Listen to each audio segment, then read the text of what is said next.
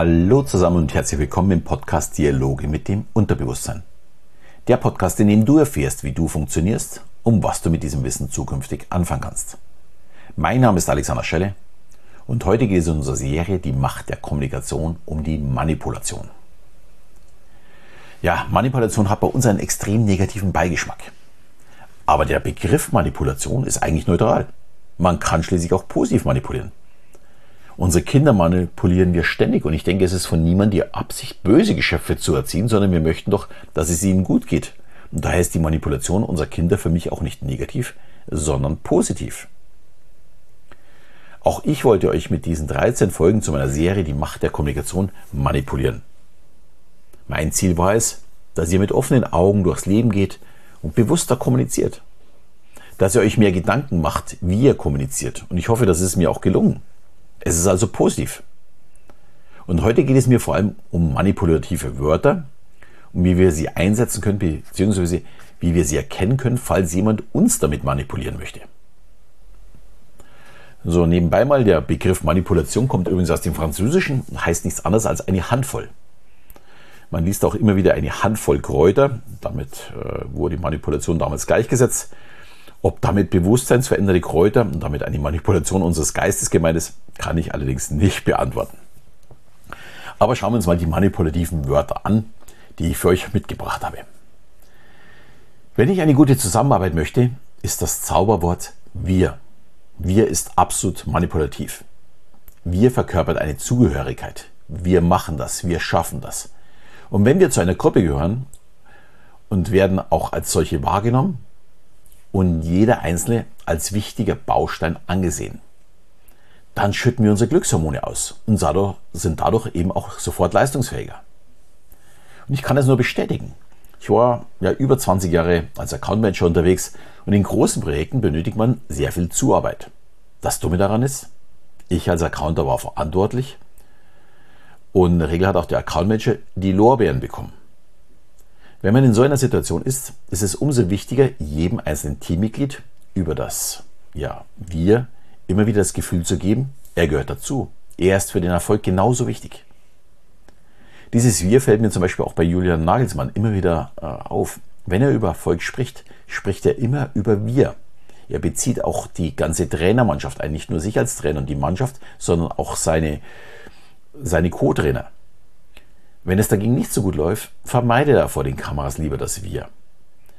Dann schaut er, dass er ein bisschen allgemeiner spricht und dass er ja niemanden ja, jetzt zu sehr auf die Füße tritt. Gut, der nächste wichtige äh, Manipulationspunkt in unserem Wortschatz ist unser Name, beziehungsweise der unseres Gesprächspartners natürlich. Wir hören unseren Namen sehr gerne und können ihn selbst bei größter Lautstärke aus allen anderen Geräuschen rausfiltern der sogenannte Cocktail-Effekt. Wir werden dann aufmerksam und unser Name ist uns so wichtig, dass wenn wir ihn hören, wir uns mehr Mühe geben, wie wenn wir ihn nicht hören würden. Unser Name steht nun mal für unseren guten Ruf. Und wenn ich bei einer Hotline anrufe, frage ich immer, auch wenn ich den Namen schon verstanden habe, nochmal nach dem Namen. Damit ist auch mein Gesprächspartner klar, der weiß jetzt meinen Namen. Und ab da setze ich ihn immer wieder ein, wenn ich denn eben auch was möchte oder benötige. Dadurch bekommt alles, was ich sage oder mir wünsche, eine neue Tiefe und mehr Druck. Es ist nicht mehr anonym. Das gleiche kann ich übrigens für Behördengänge oder auch bei Verhandlungen zum Beispiel beim Autohändler empfehlen. Umso wohler sich der Gegenüber fühlt, umso größer ist die Chance, das eigene Ziel zu erreichen. Und der Name ist da wirklich absolut entscheidend. Der andere kann nicht mehr auswendig seinen Namen kenne. Wenn er ihn hört, er fühlt sich absolut wohl. Also der Name ist ein tatsächliches ja, Wunderwort. Ganz, ganz wichtig. Die nächste positive Manipulation erreiche ich mit einem Ja. Ich weiß, klingt jetzt ein bisschen simpel, und das ist es auch. Ich habe schon in der Folge Pacing und Leading darüber gesprochen, wie man jemanden über den Aufbau eines Yes-Settings von ja, Vertrauen gewinnt. Und dass man ihn dazu bringt, am Schluss auch Ja zu sagen. Dies kann man mit der eigenen Einstellung noch vertiefen. Wenn dir etwas erzählt wird, bejahe es mit einem Kopfnicken und viele, vielen weiteren Ja's. Damit kommt der Gegenüber auch in diesen Ja-Sage-Modus. Wenn ständig Zustimmung herrscht, kann man nur sehr schwer mittendrin auf einmal Nein sagen. Es ist eben dieser Rhythmus, mit dem er dann auch wirklich mit muss. Es ist einfach und es ist sehr, sehr effektiv. Kann ich auch nur jedem empfehlen. Das nächste ist, einen Grund zu liefern. Klingt so simpel, ist es auch. Ähm, und da gibt es ein mittlerweile sehr bekanntes Experiment der Psychologen, des Psychologen Benzion Czanowitz, ich weiß nicht, warum Psychologen oder überhaupt Wissenschaftler immer so komplizierte Namen haben, die ich nicht aussprechen kann. Ähm, er hat auf jeden Fall herausgefunden, mit einem Weil oder aufgrund kann man Leute tatsächlich überrumpeln. In seinem Experiment ging es darum, wie man sich an einen Kopierer vordrängelt. Auf die Frage, darf ich vor, lautet zu 40 Prozent die Antwort nein. Bei der Frage, darf ich vor, weil ich es eilig habe, waren nur noch 7% nicht bereit, ihn vorzulassen. Ich denke, das ist wunderbar erklärbar. Schließlich sind die meisten Menschen doch hilfsbereit. Aber es lag viel weniger an der Hilfsbereitschaft, sondern dass ein Grund da war. Und das konnte er mit folgender Frage nachweisen. Darf ich vor, weil ich kopieren muss? Die Begründung ist völlig sinnfrei, aber sie war genauso erfolgreich wie die Darf ich vor, weil ich es eilig habe. Das muss man sich echt mal vorstellen. Darf ich vor, weil ich kopieren muss? Als ich das das erste Mal las, musste ich wirklich so viel lachen, weil im Grunde muss ja jeder sagen, was für ein Unsinn. Nee, niemals darfst hier nicht vor. Aber trotzdem äh, durften die dann tatsächlich vor. Also man kann also wirklich mit einem Weil oder aufgrund der, ja, der menschlichen Erwartung nach einem Grund befriedigen. Und das hören wir auch immer. Wenn ein Zug oder ein Flugzeug Verspätungen, es gibt immer einen Grund der Ansage. Äh, weil Bäume umgestürzt sind oder weil Glatteis ist oder weil wir technische Probleme. Und schon sind wir zufrieden. Natürlich gibt es bei der Manipulation auch ein paar Wörter, die wir vielleicht vermeiden sollten. Für mich steht da an erster Stelle das Aber oder das Ja-Aber. Ich, sowie auch viele andere Menschen, reagieren sofort explosiv auf so ein Widerspruchswort. Ich habe diese Formulierung meinen Kollegen im Kundengespräch immer strikt verboten. Das will keiner wirklich hören. Man kann Probleme eben auch positiv formulieren. Mal ein Beispiel. Aber das geht so nicht, wie Sie das möchten. Oder alternativ, ich denke, wir haben hier eine Herausforderung, da wir es genau so nicht lösen können. Wir werden Ihnen bis zum nächsten Termin eine adäquate Alternative vorstellen. Ich denke mal, da wird der Kunde zufrieden sein. Aber wenn ich zum Kunden sage, aber das geht so nicht, wie Sie das möchten, ja, da wird er mit Sicherheit nicht zufrieden sein. Ich denke, da reagiert der Kunde wirklich völlig anders auf, also auf dieses sofortige, geht nicht.